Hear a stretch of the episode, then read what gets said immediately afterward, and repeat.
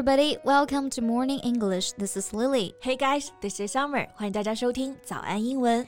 Summer，、嗯我真的觉得人类在自然面前好渺小啊，尤其是每次出现自然灾害的时候。 I know you mean that typhoon Doksuri, right? Yeah, Doksuri has caused significant damage to both our country's economy and people's safety.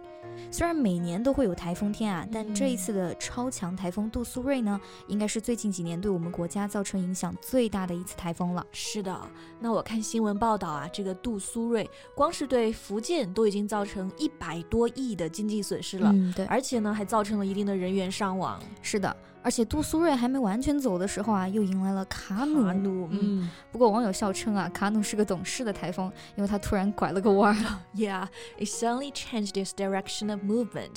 所以这个卡努呢，对我们国家的伤害还是降低了很多啊。对的，不过虽然这两台风现在都已经走了，但是余波未了。It has brought heavy rainfall to several regions in northern China, including the capital Beijing. 嗯，而且直到我们今天录这期节目呢，东北那边啊还在经历着强降雨的天气，导致山洪啊、泥石流啊多发等等。是的，形势还是相当的严峻啊。嗯，对。 And as we all know, August is a month for typhoon or hurricane or storm, etc.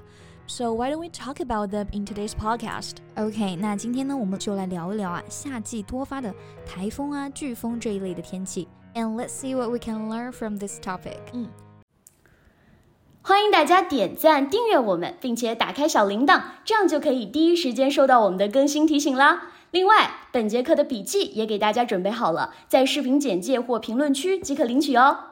OK，那首先呢，我想先给大家小小的科普一下台风名字的知识啊。嗯 Summer，do you know how typhoons get their names？哼，哎，这个我还真知道啊，就是 there's a fixed list of all the typhoons' names。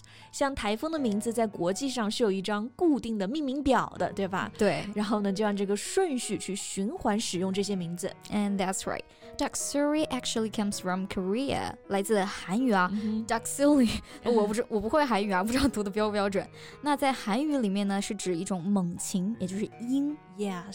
Okay, then what about Kanu? Where did it come from?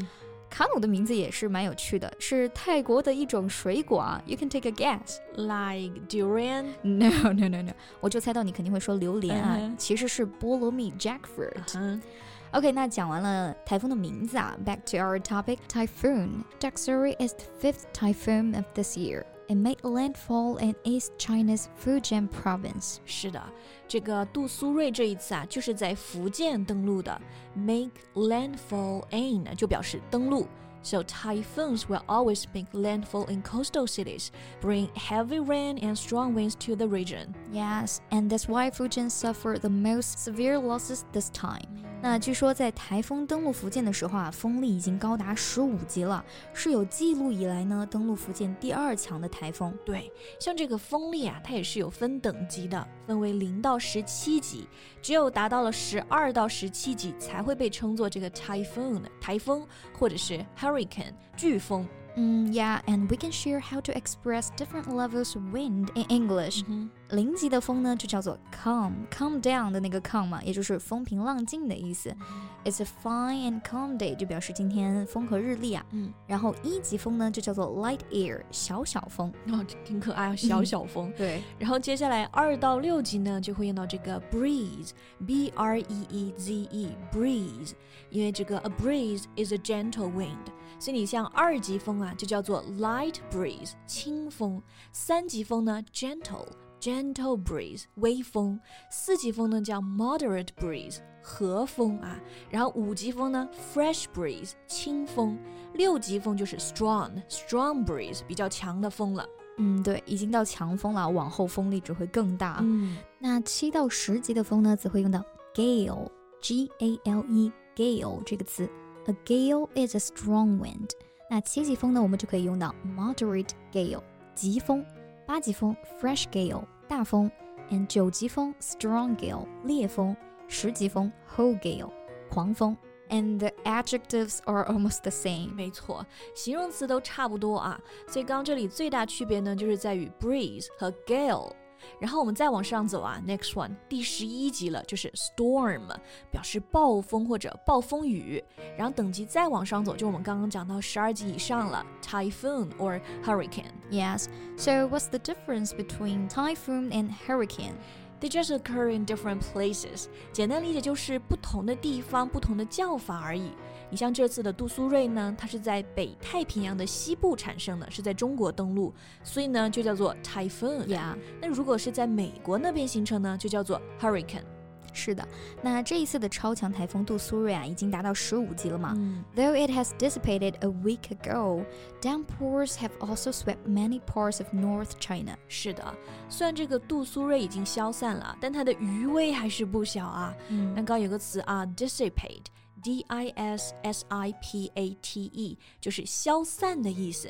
So when something dissipates, it becomes less, or becomes less strong until it disappears or goes away completely. 嗯，是的，比如云层消散呢，我们就可以说 the clouds dissipated。嗯，或者再比如你平常去面试非常紧张，然后面试官呢对你很温柔的笑了笑，Her smile soon dissipates the tension in the air，瞬间你就不紧张了。嗯是的，嗯， 那最新的情况呢，就是东北三省啊，仍然遭受着强降雨的天气啊。嗯 And due to the continuous rainfall, they have issued an alert for heavy rain and alerts for mountain torrents. 是的，因为连续的降雨呢，东北三省就发布了暴雨和山洪的预警。Mountain torrents 就是指山洪，torrent，t o r r e n t。So a torrent is a lot of water falling or flowing rapidly or violently，就表示急流啊，就像大雨如注。我们就可以说 The rain poured down in torrents。 Yes，那刚刚我们还讲到了发布预警啊，用到的表达呢是 issue an alert for something。issue 就是发布的意思，alert 表示警告。If you live in a coastal city and it's raining today, you must remember to check what alerts the weather forecast has issued. 是的， 那根据降水量的不同呢，暴雨它也分为四个不同级别的预警啊，有这个 blue alert 蓝色预警是相对呢比较轻微的，然后 yellow alert 黄色预警，再到 orange alert 橙色预警，and the highest level is a red alert。就比如这次的杜苏芮来袭呢，我们国家气象局啊就发布了史上第二个国家级的暴雨红色预警。是的，可见威力之大，危害之深啊。嗯要不怎么说人类在自然面前真的很渺小呢？Yeah. Hope the areas affected by the typhoon can recover to their original state as soon as possible. 没错，希望他们在国家的帮助下呢，能够尽快的恢复如初啊。如果你喜欢这期节目，请点赞加订阅，这样就可以反复观看啦。同时，本节课的笔记也给大家准备好了，在视频简介或评论区即可领取哦。 So, thank you so much for listening. This is Summer. This is Lily. See you next time. Bye. This podcast is from Morning English. 学口语就来早安英文。